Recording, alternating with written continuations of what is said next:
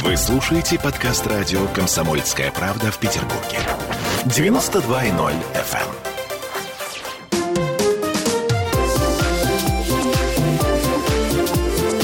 Открытая студия.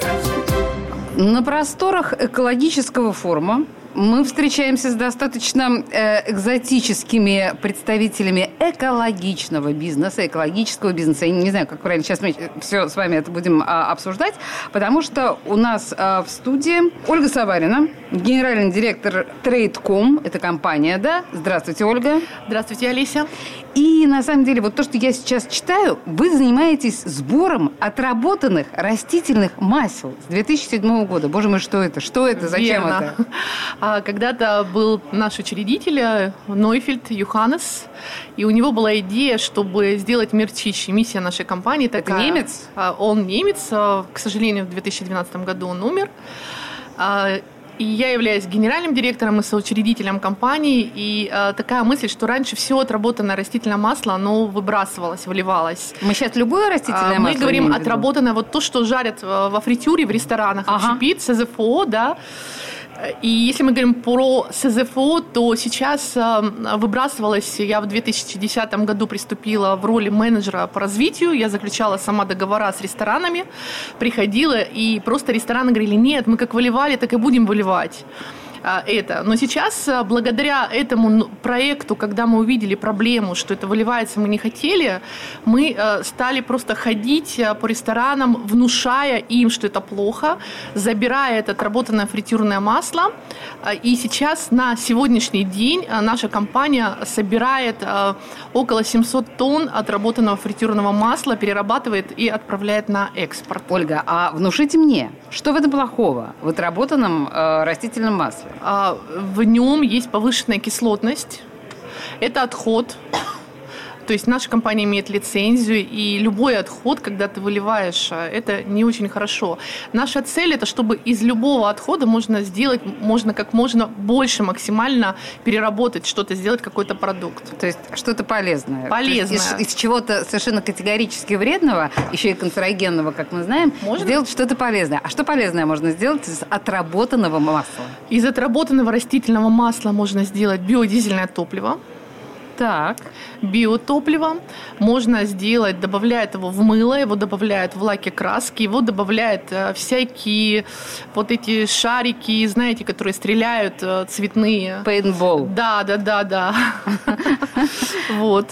Э, Страшно полезные вещи, надо сказать. Я даже не знаю, что полезнее биотопливо или пейнтбол, но в данном случае, насколько это дорого?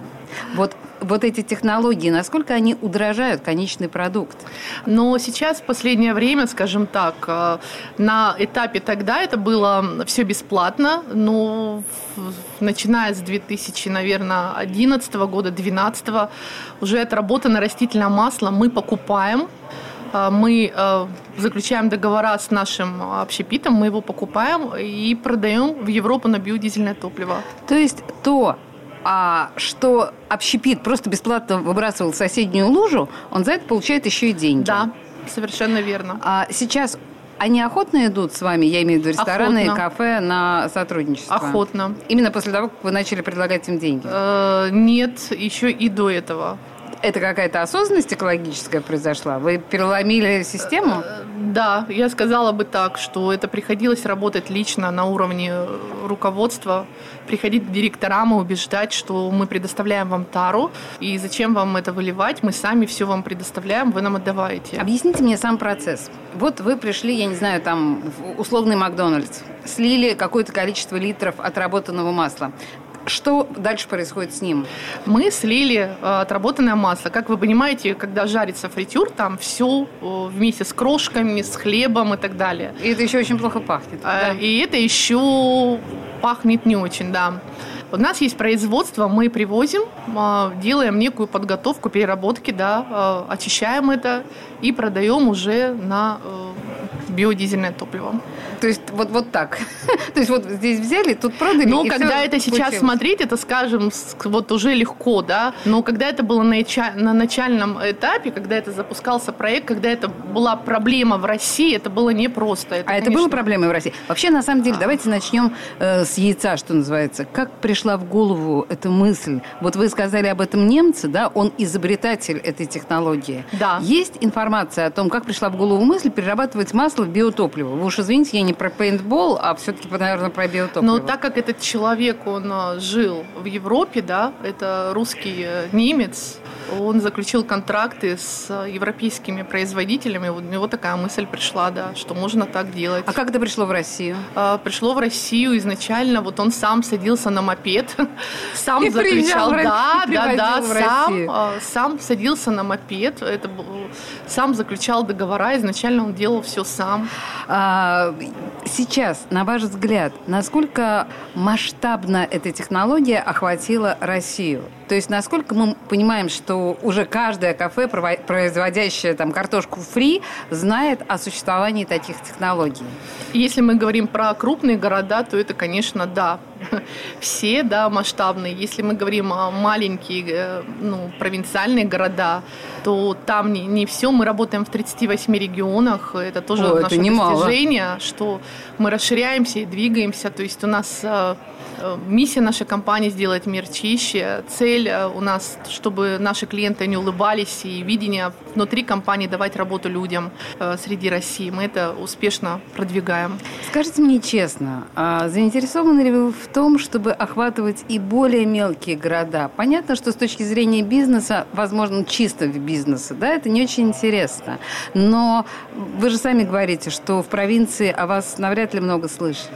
Слышат с точки зрения честно, когда а, так честно, а, конечно, а, любой бизнес, как мы говорим, он прибыль ищет, но на данный момент даже сейчас, помимо отработанного растительного масла, мы к нам обращаются клиенты наши, ну я сейчас затрону просто и другой вопрос отвечу вам, которые говорят, а вывезите нас 5 килограмм отработанного масла или 5 килограмм пищевого отхода. Но ну, мы приезжаем, мы вывозим. Вывозите 5 Вывозим. Килограмм? У меня мои клиенты, друзья, у меня те, которые по 5, по 10 э, килограмм они собирают этого масла, звонят, у нас физлица есть, которые заинтересованы. У нас есть 6 региональных представителей, которые окучивают э, провинциальные города, нанимают ну, это просто людей. альтруизм практически. Ну, скажем так, это не тот масштабный бизнес, да, который, может быть, мы не говорим про машины, но это все-таки работает. Да. И все-таки мы продвигаем, и мы запускаем разные новые другие проекты. Вот э, Елена, она будет говорить, это уже экологические услуги. Мы бесплатно проводим клиентам нашим экологический аудит, потому что чтобы люди были компетентны в том или ином вопросе. Мы в очередной раз э, подходим, сегодня уже не первый раз, мы подходим к вопросу осознанности бизнеса. То есть экология ставит перед нами вот именно необходимость осознанности да, и идеологической определенной выдержанности того или иного бизнеса. Огромное спасибо, что вы затронули именно эти вопросы, которые, оказывается, что сейчас они прям да, в главу угла выходят в нашем современном мире. Ольга Саварина, была в студии, в э, такой импровизированной студии э, радио «Комсомольская правда» на экологии большого города. Компания «Трейдком». Благодарю вас. Спасибо большое. Спасибо, Олеся. Всего доброго. Открытая студия.